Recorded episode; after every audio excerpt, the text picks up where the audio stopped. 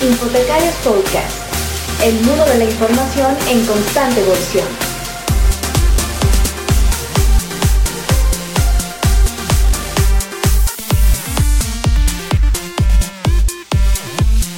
Infotecarios, el podcast de confianza. Bienvenidos a esta su terapia informacional del fin de semana. Buenos días, buenas tardes, buenas noches, dependiendo de cuándo, cómo y dónde nos estén viendo. En el programa de hoy me acompaña compañero Martín. Martín, ¿cómo estás?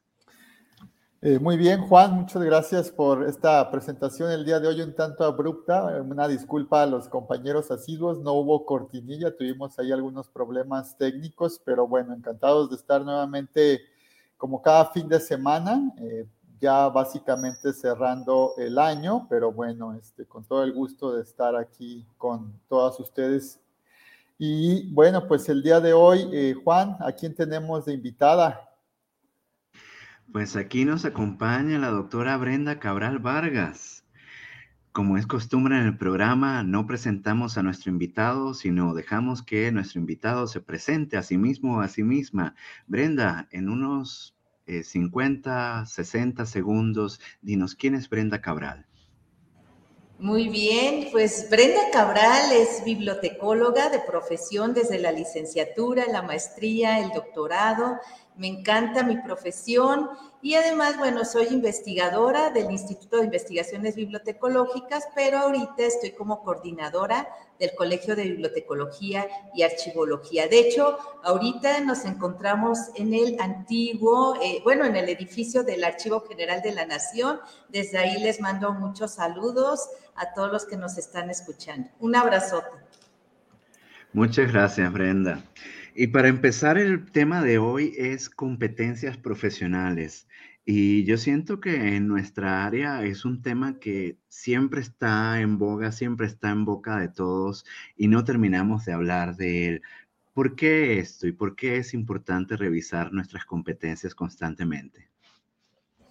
Pues yo creo que es muy importante por cómo está cambiando la historia de, nuestra profesión, las actividades que llevamos a cabo. Entonces, es de gran, gran importancia porque tenemos que estar al día para poder estar eh, solucionando pues todos los retos y, y, los desafíos a los que nos estamos enfrentando día con día.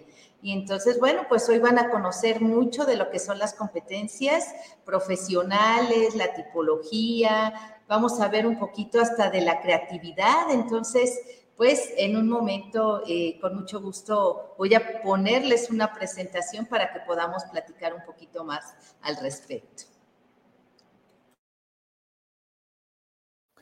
Eh, gracias, Brenda. Este, bueno, también eh, estarás, supongo, hablándonos un, poco de las acciones que hacen este, desde la AMBAC, la Asociación Mexicana eh, de Bibliotecarios, eh, Asociación eh, Civil, que también pues tienes a bien estar presidiendo durante este año y entiendo que todavía el, siguiente.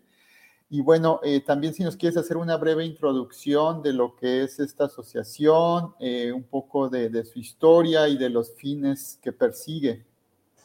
Con mucho gusto, mire, de hecho ahorita ya estoy como consejera técnica de, la asociación. De hecho, sí estuve como presidenta eh, desde el 2000 al 2022, pero terminó mi, gestión en mayo del 22.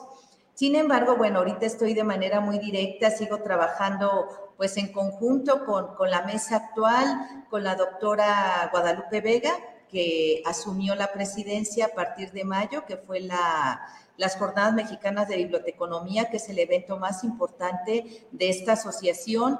Y hemos visto que, la asociación ha permitido lo que es la formación de recursos humanos con todos los webinarios que se han generado, ya van más de 100, y también eh, pues este acercamiento con la sociedad en general, asesorías, algunas bibliotecas públicas, escolares, Y bueno, a partir de cada una de las secciones que se tienen, que son muchas, por ejemplo, la de lectura y lectores que preside la doctora Elsa Ramírez, pues ha tenido un acercamiento también en la formación, no nada más desde la Biblioteca Central, sino más a, a nivel macro de la ciudadanía en cuestión de la lectura. De hecho, creo que ahora van a tener una presentación con Irene Vallejo el 30 de noviembre ahí en la Biblioteca Central. Y bueno, ella siempre está fomentando todo lo que es la lectura y, además el acercamiento con el libro.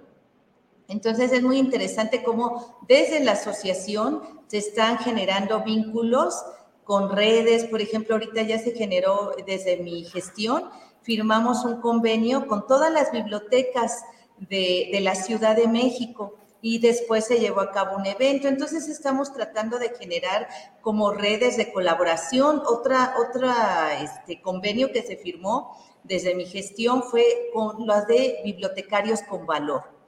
Eh, de hecho, es desde Chile y también tienen como muchas actividades en relación a, a la formación de recursos humanos, pero también en la difusión de lo que es nuestra profesión.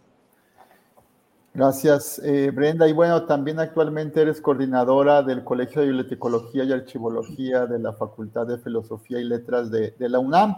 Eh, coméntanos eh, qué, se hace desde el colegio. Digo, es una instancia, una asociación que, pues no necesariamente en todas las universidades se cuentan con estas figuras de, colegios en los programas educativos, ¿no? Compártenos un poco de, de las experiencias que se realizan desde este colegio y desde las acciones que, se realizan. También yo he querido eh, acercarme mucho a la sociedad, no nada más desde la formación del estudiante y dejarlo hasta ahí, sino yo también a través de, asesorías, eh, de trabajo en conjunto con los estudiantes y los docentes, nos hemos acercado, por ejemplo, a las bibliotecas del IMSS, se ha estado trabajando en la formación eh, de recursos, pero también en asesoría, por ejemplo, en cuestión de tecnologías cómo generar sus bibliotecas digitales, cómo generar otros espacios donde puedan ellos subir información, sobre todo durante la pandemia, porque como ellos no tenían nada de tecnología, pues para ellos sí era importante el seguir manteniendo estos lazos de comunicación con sus usuarios. Entonces les dimos algunas asesorías a través de algunos de mis maestros que me quedan las clases de tecnología y después también hemos ahorita, estamos trabajando eh, ya por generar un proyecto con el DIF en las zonas marginadas, por ejemplo, de la Plaza de la Soledad, Tepito, La Merced. Y entonces lo que queremos es acercarnos en, algunas casas donde tienen a niños eh, que les dan alimento, les dan también cobijo, como si fuera una guardería niños de 4 años a 12.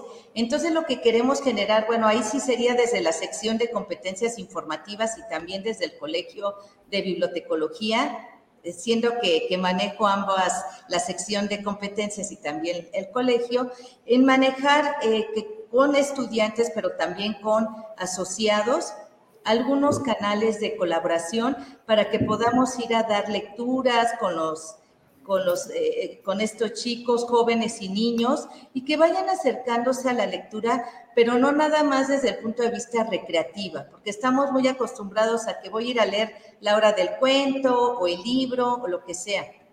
Queremos que también estos niños aprendan a tomar decisiones desde la lectura. A lo mejor leerles un poquito de historia, un poquito de, de cuestiones políticas o culturales que les permitan a futuro tener un bagaje más adecuado para poder tomar decisiones y a lo mejor hasta les encante la, lo que sería la escuela, continuar con su formación.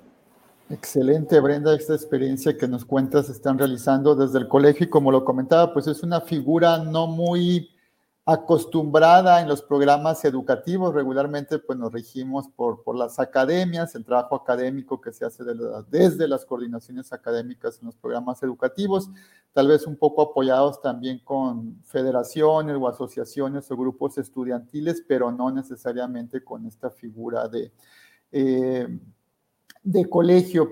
Y bueno, ahora que hacías mención, pues justamente de estas actividades con, eh, con los estudiantes en, los distintos programas y modalidades eh, de las, eh, pues sí, de la formación bibliotecológica, pues vamos a entrar en, en, materia, ¿no? si, si, nos pudieras compartir tu percepción de la actual situación en la que se encuentra la formación de los profesionales bibliotecarios, bibliotecológicos, eh, profesionales de la información, bueno, tantos eh, calificativos que, recibimos. algunos nos gusta más identificarnos con otros, eh, otros con otros, pero bueno, en, general, ¿cuál es tu, percepción actual de la profesión, de la formación actual de estos nuevos bibliotecarios, bibliotecólogos, profesionales de la información? Fíjense que uno a veces no se da cuenta desde dentro, o sea, como docente o como estudiante este, que está en ese momento actual. Fíjense que ahorita recientemente regresó una chica de, que se había ido desde el 2001 y debido a que se casó y siguió trabajando, dejó varias materias pendientes.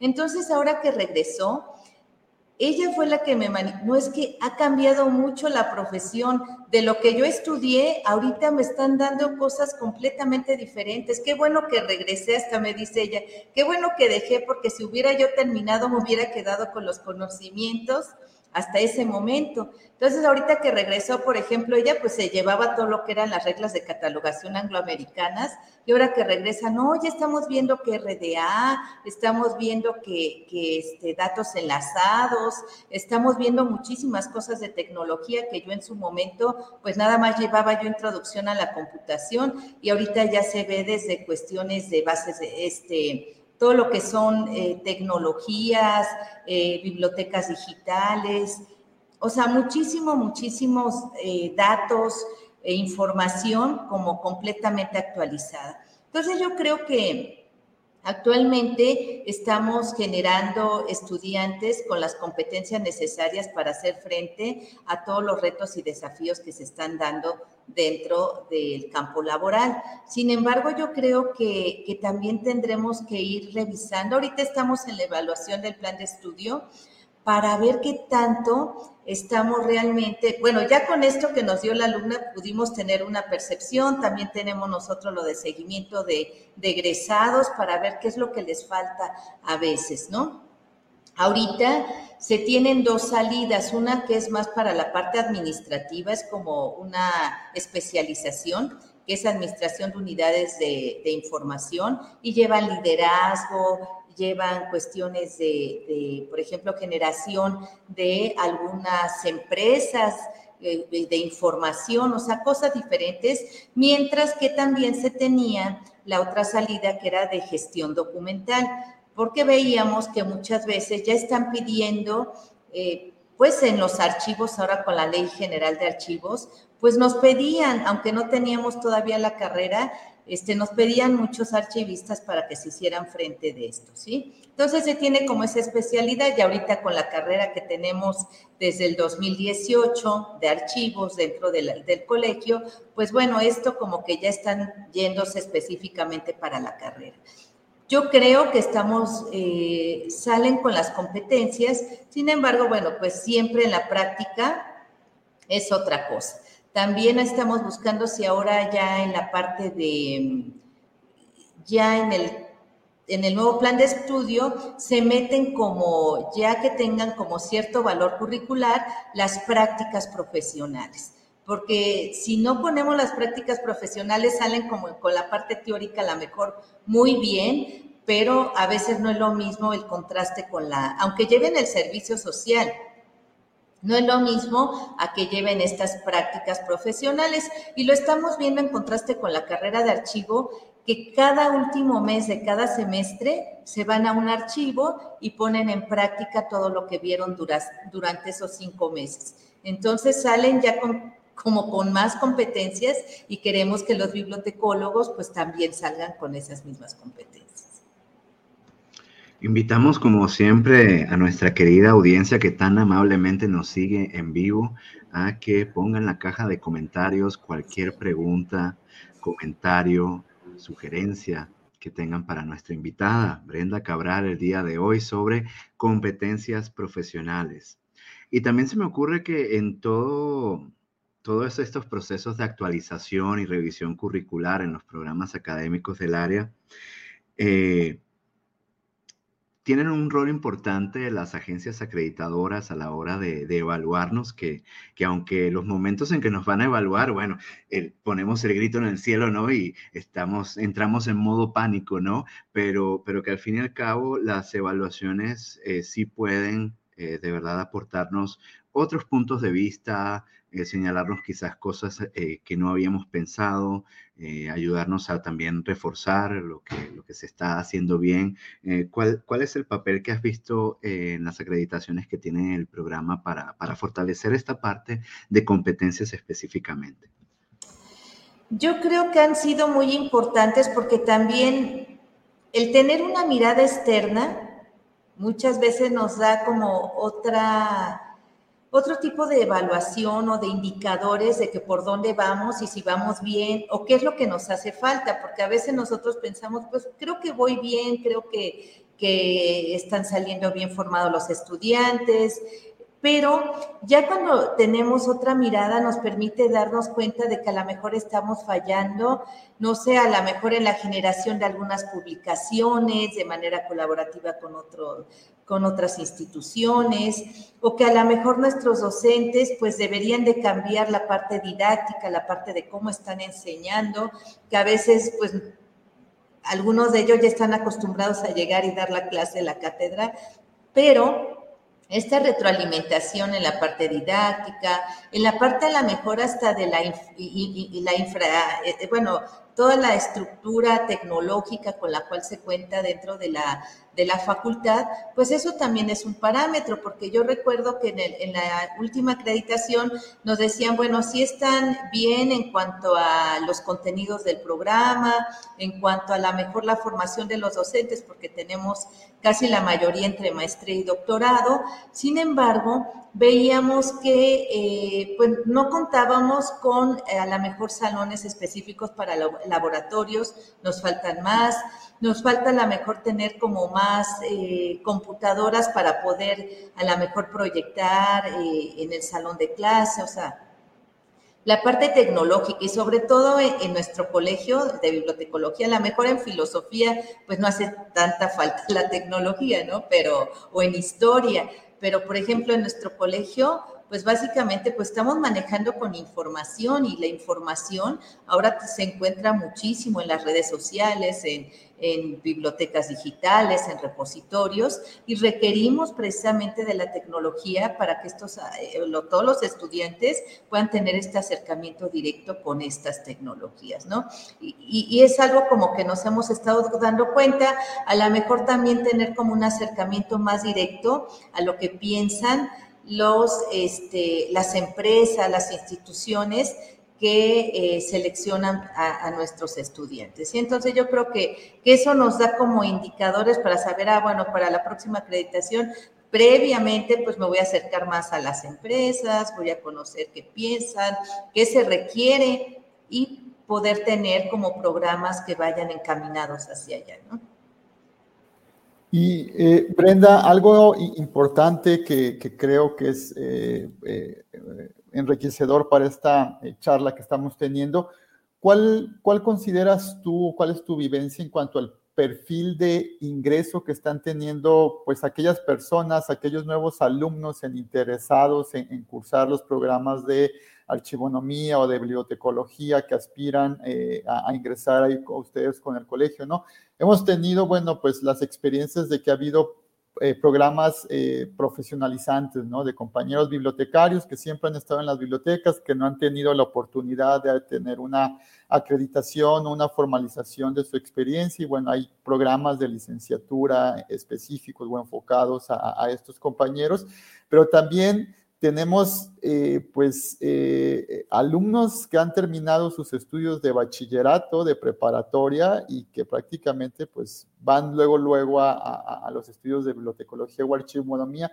Si nos puedes compartir un poco la experiencia que has tenido de las vivencias, de, los perfiles, cómo llegan los, estos nuevos alumnos pensando eh, en qué es la biblioteca, qué son los archivos, este, cuál es la realidad con la que se enfrentan cuando, cuando están haciendo sus trámites y toman sus primeras clases y formaciones.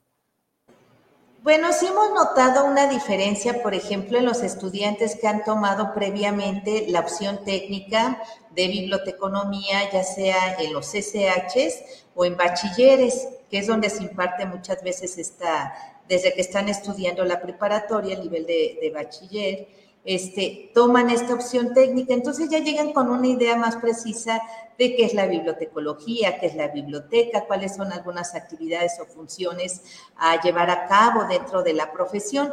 Y algunos otros pues piensan que se centran mucho en lo que es la biblioteca, únicamente la biblioteca. Yo ahorita, por ejemplo, estoy dando la materia de introducción o los fundamentos de la bibliotecología, que es la una de las materias de primer semestre. Y precisamente yo cuando llegaron mis estudiantes, ¿qué piensan de la disciplina, de la profesión? ¿Cuál sería nuestra actividad principal? Y todos pensaban en la biblioteca, o sea, así como que, no, pues trabajar en la biblioteca, organizarla, darle servicio a los usuarios. Le digo, no, sí, muy bien, pero ¿Qué más? O sea, recuerden que la carrera, porque se llama Bibliotecología y Estudios de la Información, piensen o sea, estudios de la información, en dónde pueden encontrar información. Y entonces ya se les va ampliando el panorama. De hecho, los traje al archivo, los llevé a, un museo, los llevé, o sea, los llevé a las ferias ahorita del, del por ejemplo, la de Filuni, la que estuvo en la UNAM, los llevé a la, feria del Politécnico, entonces van viendo y dicen, no, es que el mundo del libro y la organización y el generar esto y la información, y los llevé, por ejemplo, también a algunos seminarios y algunos congresos, por ejemplo, hubo un seminario de información y entonces vieron tan amplio que es la información en los canales de televisión, en la, radio. Entonces dijeron, no, de verdad que, creo que nuestro campo de trabajo no tiene fin. Y exactamente, o sea, las competencias que, que requerimos son cada día, cada día más amplias porque está la parte tecnológica, está la parte de las habilidades blandas que también ya se requieren en, en, muchísima de las empresas.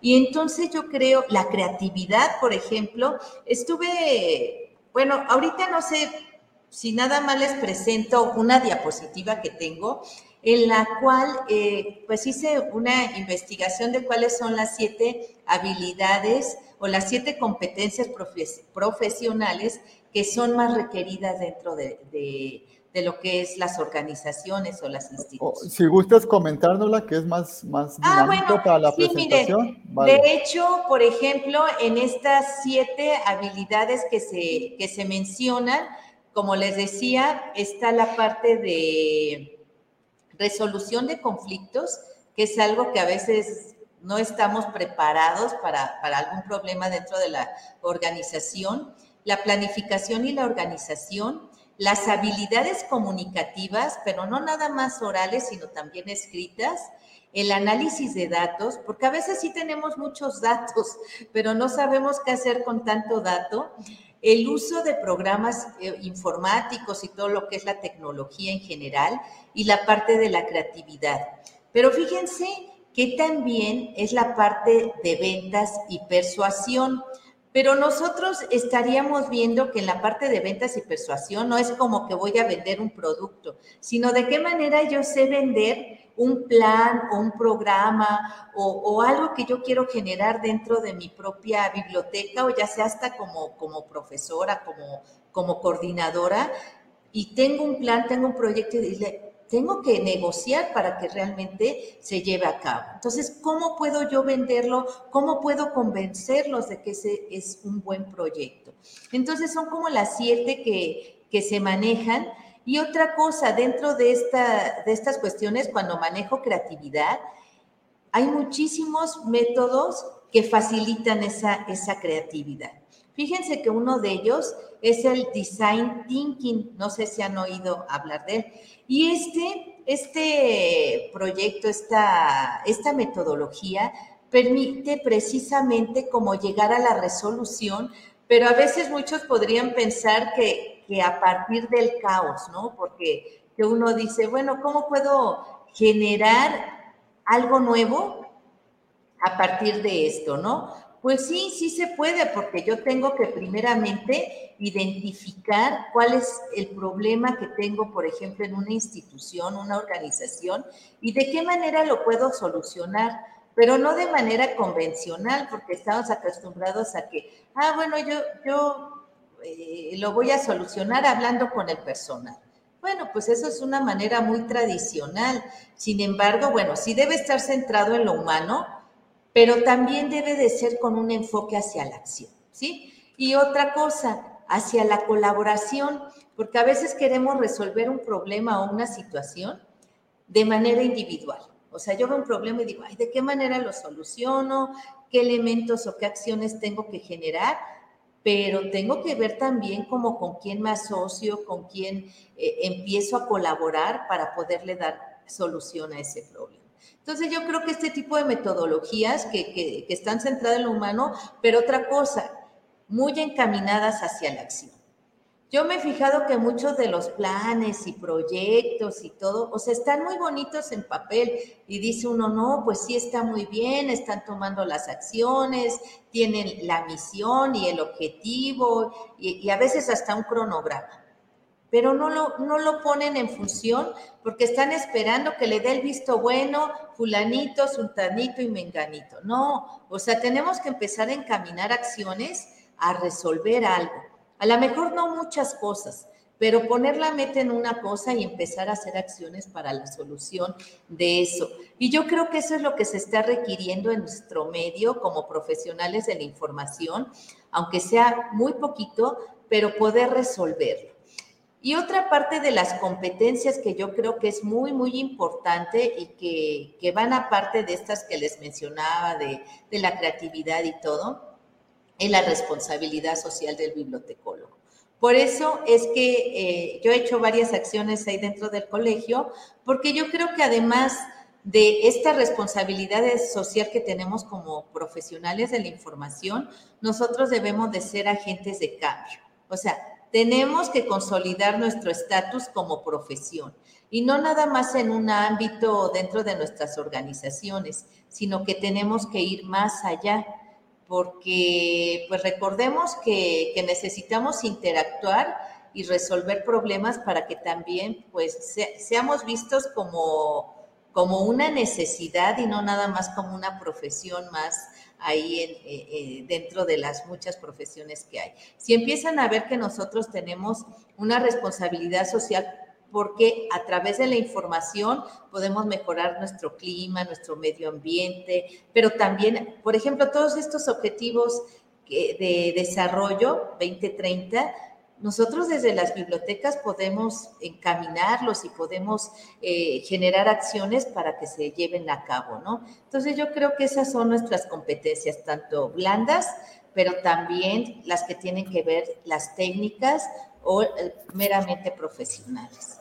Muy, muy importante esto último que mencionas, Brenda, ¿no? Y sobre todo porque, eh, pues debemos entender que el bibliotecario, el bibliotecólogo, pues es, eh, es una profesión, es un profesional que además eh, necesariamente o exigidamente debe de tener la capacidad de, de, un trabajo multidisciplinario, integral con otras profesiones, porque así es la propia biblioteca, porque así son los propios archivos, porque así son los centros de documentación, son, son espacios multidisciplinarios, ¿no? O sea, una biblioteca pública, una biblioteca escolar, eh, la academia, las bibliotecas universitarias, es decir, no podemos solamente eh, quedarnos en la caja de biblioteca, bibliotecario, bibliotecólogo, archivo, archivista, eh, no, ¿no? Entonces es muy importante que estas competencias que, que nos has compartido se estén pues promoviendo en, el desarrollo de estos nuevos perfiles que, que, pues obviamente son, son demandas de, del eh, sector eh, eh, laboral y, en general de la sociedad, ¿no? Este,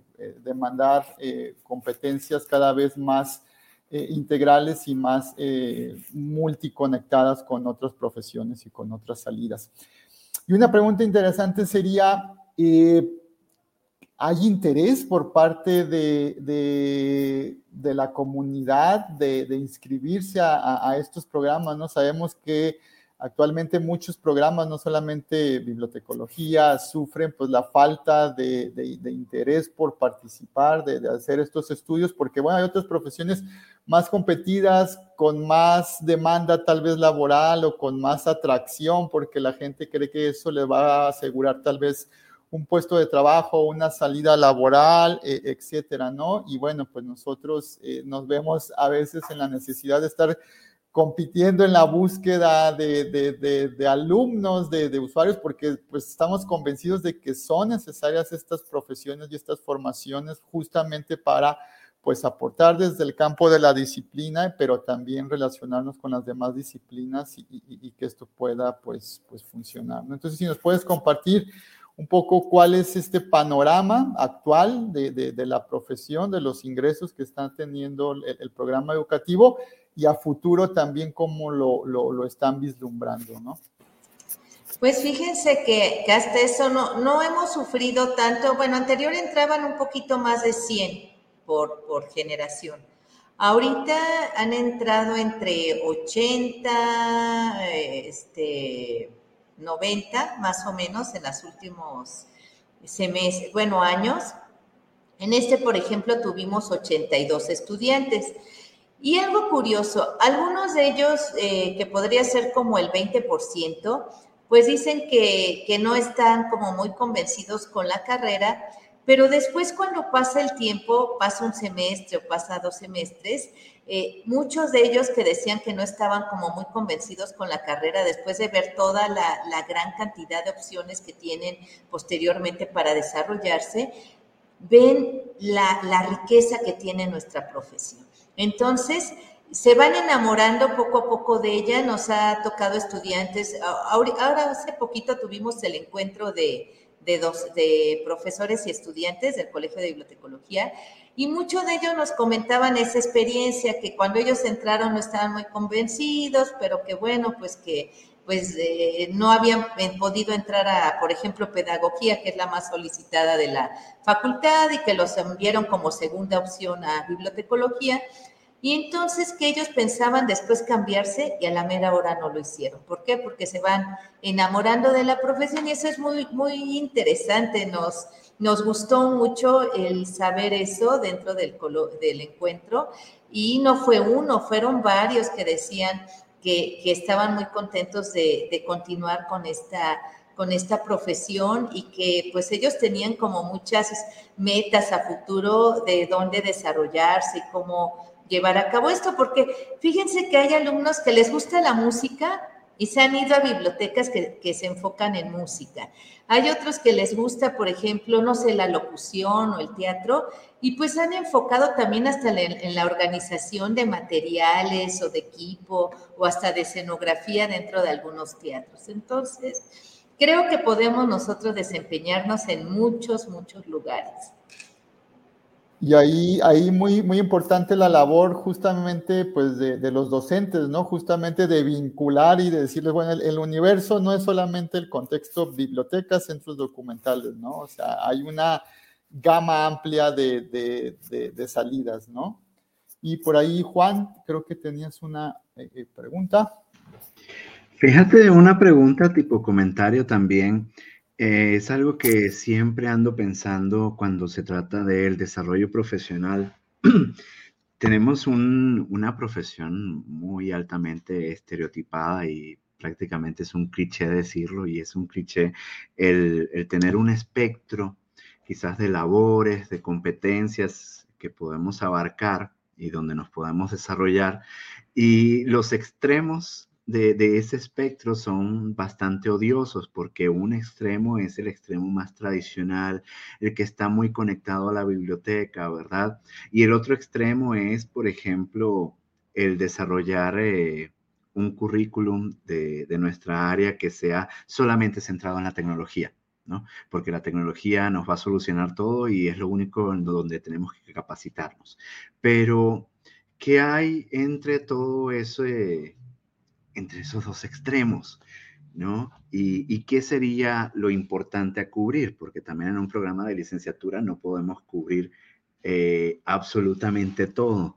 Entonces, ahí está, yo creo que una de las grandes dificultades de la, de la formación en el área, dar, darles una probadita a los estudiantes de, pues, un montonero de cosas, dejando quizás otro montón fuera, pero también para que tengan la oportunidad para desarrollarse profesionalmente después. Y yo creo que eso sería una, una clave, el que, el que sepan que, y esto pasa en distintas áreas, ¿no? No solamente en la nuestra, que es súper importante que ya luego persiga cada quien sus propios intereses y, y, busque la forma de desarrollarlo, tanto con aprendizaje, más aprendizaje formal o incluso informal.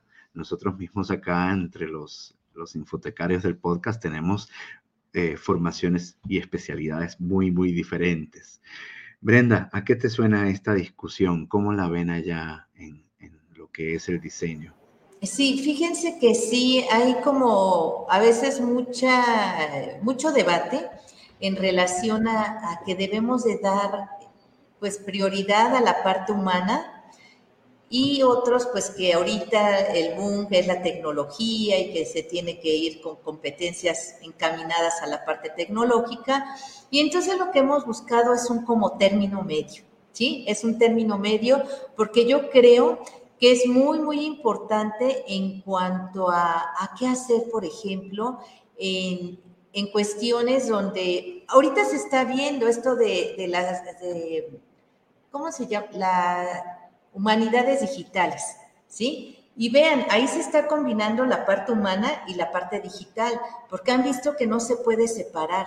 O sea, tenemos que tomar como ambos conceptos y seguir viendo la importancia que tienen, porque si no podemos desvincular la tecnología por un lado y es meramente como decía ahorita la mejor César, la, la inteligencia artificial, ¿sí?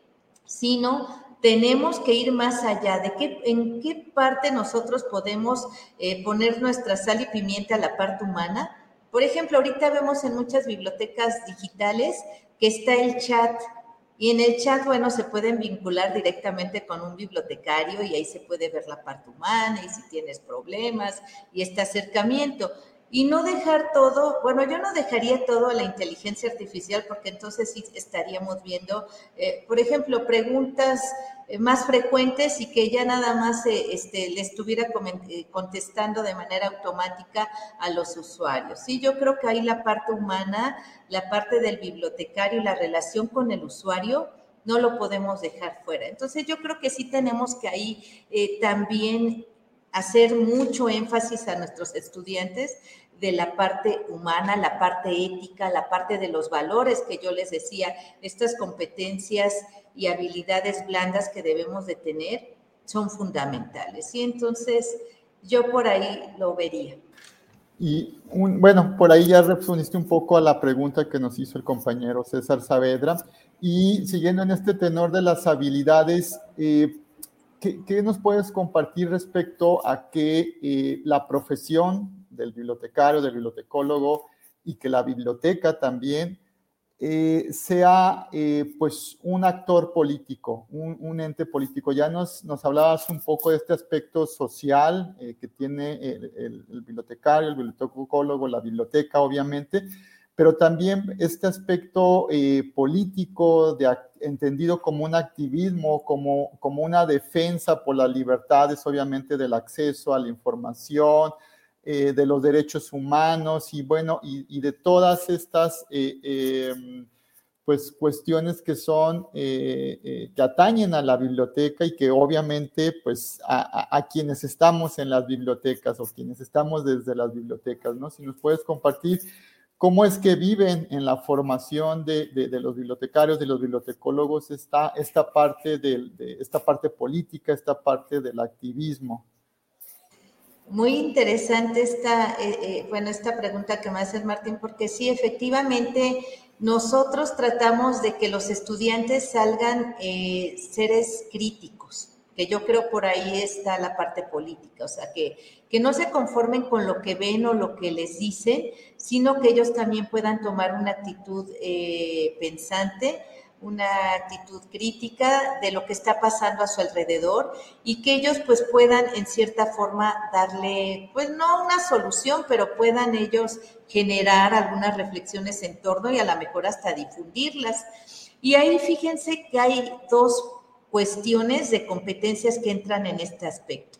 Por un lado, las competencias sociales, que yo ya, yo les decía, que, que van desde la parte de la... Eh, cuestión comunicativa, la parte constructiva de cómo resolver algunos problemas, pero por el otro queda esta parte de competencias participativas que también muchos autores las manejan.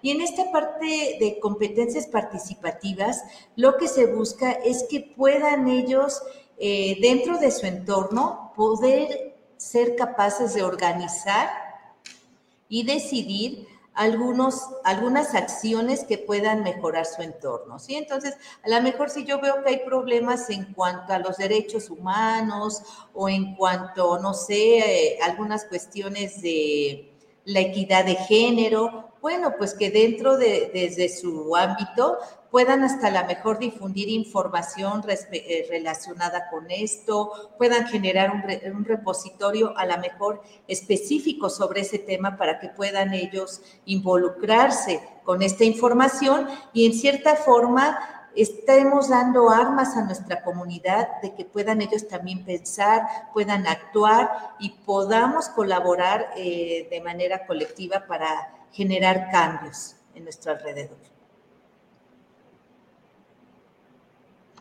¿Qué sería para ti, Brenda, las principales competencias o palabras clave asociadas a las competencias que, deberíamos estar formando hoy en día para los profesionales de la información de hoy y mañana?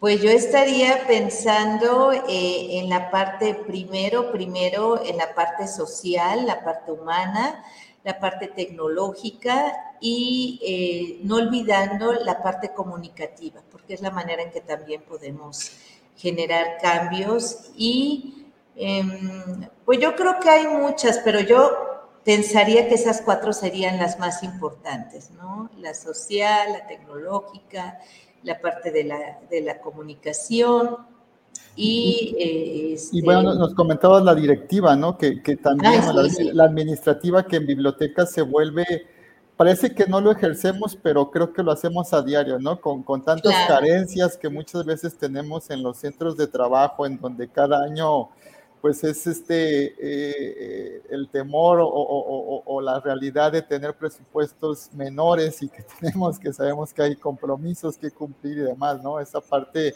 pues directiva administrativa entra mucho en, juego, ¿no? En hacer, desgraciadamente, eh, eh, mucho con, con, lo poco y a veces cada vez con lo, con lo poco que seguimos teniendo. Claro, y, y, yo creo que yo no dejaría fuera, bueno, de estas que yo había mencionado en un inicio, la resolución de problemas, porque a veces nos dicen, hay tal problema en la institución, ¿cómo lo puedes resolver? Y entonces, ¿de qué manera también nosotros podemos solucionar los problemas?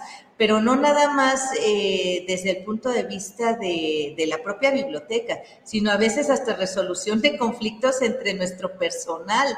Eso se da muy frecuente, sobre todo en bibliotecas que manejan sindicatos, pues, cómo soluciono los problemas con, el sindicato y con, los, y con mi personal o en una organización. Entonces yo creo que eso también es una competencia que no podemos dejar fuera. Entonces, este, y bueno, por ahí había una pregunta de César, nada más para resolver, eh, contestarle, que qué estamos haciendo para la cuestión del pensamiento algorítmico, que, de hecho creo que, ahí lo, lo, está poniendo, Creo que estamos pensando también en alguna de las materias, sí se está ya viendo lo de todo lo que tiene con el Big Data, eh, los datos entrelazados y cuestiones también. Como yo les decía, una de, la, de los puntos importantes, y qué bueno que pregunta, porque yo lo decía en un inicio, estas competencias profesionales que son más solicitadas, ahorita ya también es el análisis de datos. ¿Qué hacemos con la información que tenemos, pero también con algunos datos muy precisos dentro de las organizaciones? Y el poderlos analizar, el poder eh, resolver o, dárselos a tiempo a nuestra propia organización o biblioteca puede resolver y mejorar la planeación y actividades diarias. Gracias, Brenda. Por ahí comentaste hace rato eh, sindicatos, ¿no? Voy a colgarme un poquito de esta eh, palabra o este concepto que acabas de introducir. Hace justamente dos o tres sesiones tuvimos por aquí a compañeros de un sindicato argentino, eh, eh, este, que bueno, pues tienen ya más de, ay, se me fue, si eran 10, 10 años de, activismo. Y bueno, aprovechando que tú has también estado en la parte eh, de las asociaciones y también estás, bueno, desde siempre en la parte de la docencia, ¿tú consideras que, por ejemplo, es necesaria que la profesión, además eh, de, las asociaciones, además obviamente de, los colegios también profesionales y de la formación que se da a través de los planes educativos, también se involucren en este tipo de asociaciones como son los sindicatos que eh, pues van más en la defensa de las cuestiones eh, de los derechos laborales de la propia profesión, porque también pues eso como, como egresados de una licenciatura, de un programa, pues también nos, nos pega, ¿no? Porque pues, ¿quién está velando por eh, los derechos de la profesión, ¿no? Eh, las asociaciones que tenemos en México y los colegios, pues entendemos que están o se han inclinado más a un aspecto académico de, de la defensa de la profesión, pero este apartado tal vez de los derechos laborales, eh, y, y, lo comentábamos con los compañeros de Argentina, aquí los bibliotecarios están inmersos a veces en, sindicatos educativos o en sindicatos de servidores públicos, pero no propios de la profesión y de las necesidades propias de los espacios en donde eh, laboramos, ¿no? Eh, no sé si nos puedas comentar algo al respecto, si lo has visto, vivido o si lo comentan dentro de la propia formación. Pues yo creo que sí es un problema un poquito complicado, sobre todo en nuestro país y en los grandes sindicatos, porque pues realmente no resuelven eh, problemas específicos de nuestra profesión, ¿sí? Eh, muchas veces en lugar de resolver un problema del coordinador, el cual a lo mejor ya tiene su plan de trabajo muy adecuado y, lo que sea, si el sindicato les dice que por eh, cuestiones ya de logros que han tenido dentro del sindicato es que se vayan todos los viernes dos horas antes, pues es un logro que ha tenido pues, el personal que trabaja en la biblioteca y se van a ir, independientemente si los usuarios, si el coordinador, si su plan de trabajo.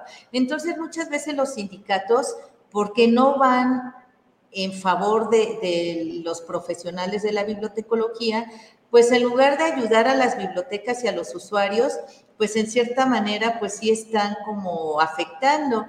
Y, esto a veces no se dice, o sea, se sabe, pero no se dice en viva voz de, todo lo que están afectando algunos sindicatos, porque no son sindicatos donde se tenga a los profesionales en bibliotecología, sino más bien es al personal que ha ido subiendo por escalafón y que a lo mejor llegaron desde la parte de vigilancia y han ido subiendo por, por este, algunas pues el tiempo o recomendaciones. Y entonces, bueno, estos logros de los sindicatos. Yo creo que ahí lo que tendríamos que ver es que tanto las asociaciones pudieran trabajar de manera colaborativa con los sindicatos para entonces eh, pues ver los intereses también de los profesionales que están a cargo de, algunos puestos claves dentro de las bibliotecas.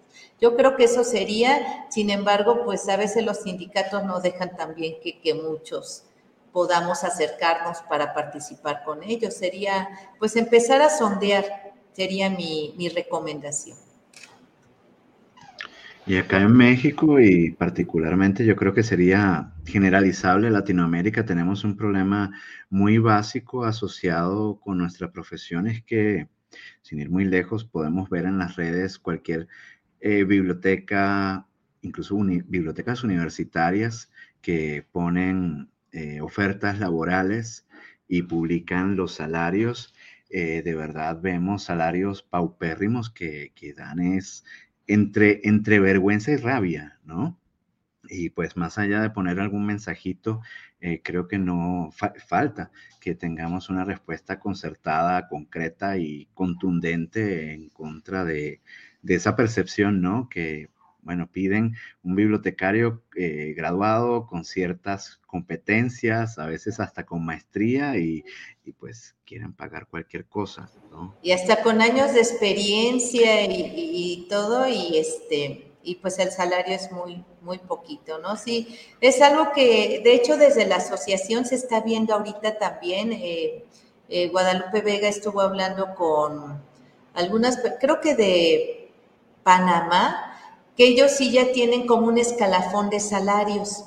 Entonces está trabajando con ellos de qué manera lograron llevar esto a pues a la Cámara de Senadores o a las instancias ya legales para que esto se pueda dar pues de manera a nivel nacional porque yo creo que eso sí sería muy interesante el que pudiéramos contar con un escalafón de salarios y claro, dependiendo de, las responsabilidades y también de las competencias que tuvieran los profesionales y de ahí se pudiera derivar pues el salario, ¿sí? Pero que se pudiera tener, por ejemplo, todos los de licenciatura y con ciertos años de experiencia tal salario, maestría, o sea, que ya se tuviera este escalafón y esto ya se pudo ver que en Panamá sí lo lograron. Entonces, queremos ver también nosotros desde aquí cómo lo podríamos lograr. Sería pues algo muy interesante. Ahí nos pone un comentario interesante César Saavedra en el sindicato de la UAM, de la Universidad Autónoma Metropolitana. Para ser bibliotecario se pide titulación, no así en la UNAM, tema bastante complejo. Sí, la verdad que sí es pues triste, ¿no? Porque estamos hablando de la máxima casa de estudios que se eh, de la UNAM y que este, pues que no pidan para, por ejemplo, un puesto de, jefe o de coordinador de biblioteca, que mínimamente, ya digo el coordinador, no digo en otros puestos eh, este, inferiores, pero siquiera que el coordinador, que es el que planea, el que coordina las actividades, que sí se pidiera mínimamente la titulación. En y y como dicen los memes, se busca empleado con 20 años de edad y 15 de experiencia. Bueno, ya vamos acercándonos peligrosamente, Martín, hacia el cierre del programa. ¿Te queda alguna pregunta por allí? Eh, pues nada, primeramente agradecerle a Brenda, ya teníamos eh, bastantes ganas de tenerla por acá y escucharla y bueno, primeramente pues agradecerle eh, que, esté con nosotros y compartiendo. Seguramente extenderemos la invitación a, la compañera, este, ahora directora de la AMBAC, perdón, se me fue el nombre, Guadalupe, Vega. Guadalupe Vega, para que también, bueno, nos interesa conocer esto que nos acabas de, de, hacer mención, que creo que será muy, muy valioso. Y bueno, eh, una pregunta de mi parte de, cierre por ahí. Eh, ¿Cómo vislumbras la, profesión, los planes? ¿Tienen eh, actualmente, no sé, alguna actualización en, marcha o, futura? ¿Cuál consideras tú que, no sé, tal vez de aquí poniéndonos en objetivos ODS a la Agenda 2030, eh, estará haciendo la formación de los profesionales de, la información, bibliotecarios, bibliotecólogos, archivistas. De hecho, ahorita estamos llevando a cabo la evaluación. Eh, tenemos un grupo que está evaluando el plan de estudio. Estamos viendo también eh, con revisión de seguimiento de egresados, lo que ellos nos dicen, pero eh, próximamente nos vamos a acercar también a algunas instituciones, eh, organizaciones que son los que contratan a nuestros egresados para que, bueno, nos puedan decir un poquito más de cómo los ven, qué, qué faltaría. Y a futuro yo veo nuestra profesión, pues sí, muy encaminado hacia la parte tecnológica, pero sí incluyendo muchas cuestiones importantes como es el análisis de la información, la curación de contenidos que ya se está dando también en algunos, por ejemplo, en el la carrera de biblioteconomía en la EMBA ya están incluyendo también curaduría de contenidos. Nosotros en archivo tenemos la materia de curaduría de contenidos, o sea, temas nuevos, pero que, que van a servir de mucho, sobre todo para la gran cantidad de información que está hoy en día y que necesitamos sacar pues lo más importante, ¿sí? Y tener indicadores de validez de la información. ¿Cuánto se ha hablado de, de la información falsa, todas las fake news y cuestiones así que, que tenemos que ir encaminados hacia allá? Más manejo de información, más manejo de datos, sí, auxiliarnos de la inteligencia artificial y de algunos otros mecanismos, pero sin olvidar la parte humana, la parte de los valores, la ética, la responsabilidad que debemos de tener como profesión. Yo creo que eso sí, independientemente de los cambios y de la creatividad que debemos de ir este, poniendo en todas nuestras actividades, la parte de los valores no se puede dejar fuera. Entonces, yo vería hacia allá nuestra profesión impactando más en todos los ámbitos de la sociedad, que sería como, no sé si mi ideal, o, pero pues tenemos que hacer algo para que realmente impactemos. Muy bien, y finalmente siempre despedimos estos programas con una pregunta más personal. Se trata de preguntar a nuestros invitados cuáles son tus hobbies. Ay, pues mis hobbies son, bueno, me encanta la, lectura. Acabo de leer este La Biblioteca de la Medianoche. Se las recomiendo, está muy buena, porque además nos habla como del multiverso. ¿Cómo, ¿Qué pasaría si nosotros hubiéramos decidido otra cosa en nuestra vida? Y entonces les va dando como las diferentes salidas que uno hubiera tenido si hubiera decidido una, una cosa diferente en nuestra vida desde estudiar otra cosa, desde escoger otra pareja. Entonces está muy interesante ese libro, se los recomiendo. Y también me encanta, tengo unos perritos y me encanta pasear con ellos, el cine, el teatro y el baile. De hecho, este semestre no pude entrar a, clases de baile, a, eh, talleres libres de la UNAM pero me encanta el baile. Entonces también a veces, este, como que saca uno, pues todo el estrés y, todo eso, ¿no? Me, me encanta también. Muy bien, muchas gracias Brenda. Gracias también a nuestra audiencia que siempre está pendiente de los programas, especialmente a cada quienes han comentado y enviado, enviado saludos o comentarios a Violeta, a Esther, a César Holguín, a Irán, a César Saavedra, que es constante en su conexión en vivo. Agradecemos mucho eh, su presencia. Les pedimos que si les gustó este contenido, lo compartan, le pongan pulgar arriba en las distintas plataformas donde gusten consumir estos contenidos que nos van a ayudar siempre a posicionarnos. Y la cita será para la siguiente semana. ¿Quién tendremos invitado? Estén al tanto en la página de Infotecarios para descubrirlo. Bueno, vamos despidiéndonos, eh, cada quien. Pues muchísimas gracias por la invitación y un abrazo a todos ustedes desde aquí. Gracias, hasta luego. Bye bye.